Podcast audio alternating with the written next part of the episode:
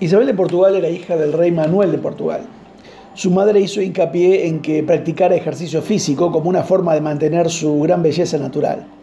Se ejercitaba mucho montando a caballo, le gustaba mucho la costura y bordar.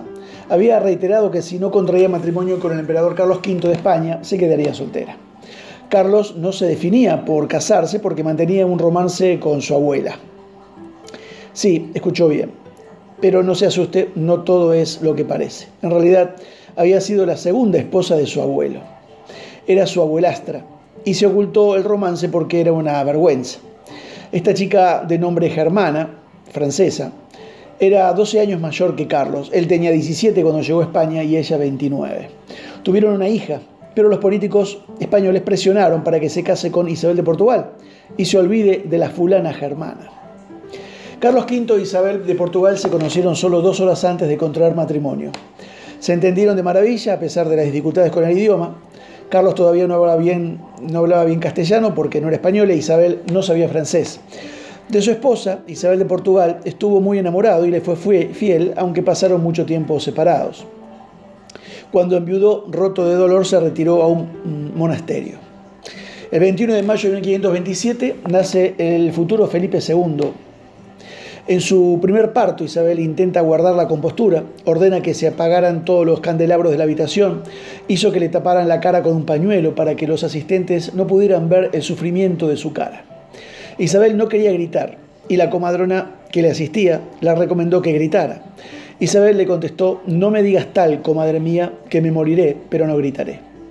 En su último parto, la situación se complicó y su comadrona, ante la imposibilidad de parar la hemorragia producida en el parto, le pidió permiso para que actuaran los médicos de la corte. Isabel se negó, pues era una mujer muy pudorosa. Su agonía duró 10 días sin que dejara intervenir a los médicos. Murió en 1539. También con la muerte de Isabel quedó destrozado Francisco de Borja, el que cuidaba los caballos de la emperatriz, que no tenía su importancia en ese momento.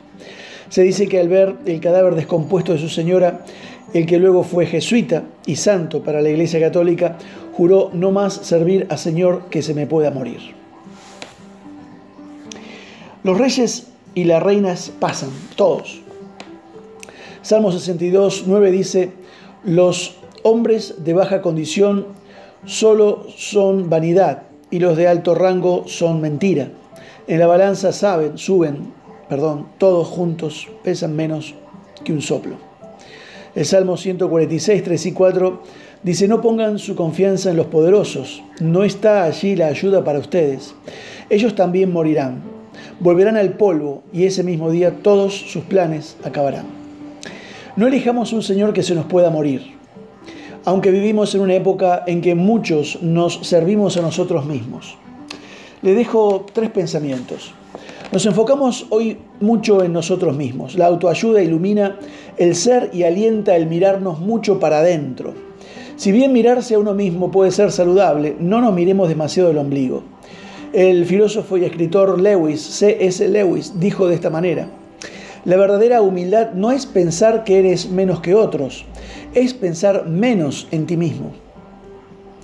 Segundo pensamiento, asumimos erróneamente que tenemos la capacidad de cambiarnos a nosotros mismos.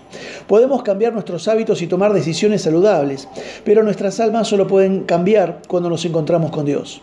No necesitamos enfocarnos en limpiar el exterior de la copa, sino el interior, como Jesús les dijo a los fariseos en Mateo 23, 25.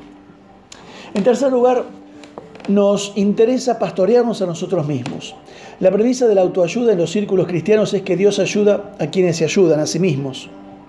Sin embargo, el Evangelio de Jesucristo es que ayuda Dios a quienes no pueden ayudarse a sí mismos. Que Dios te bendiga.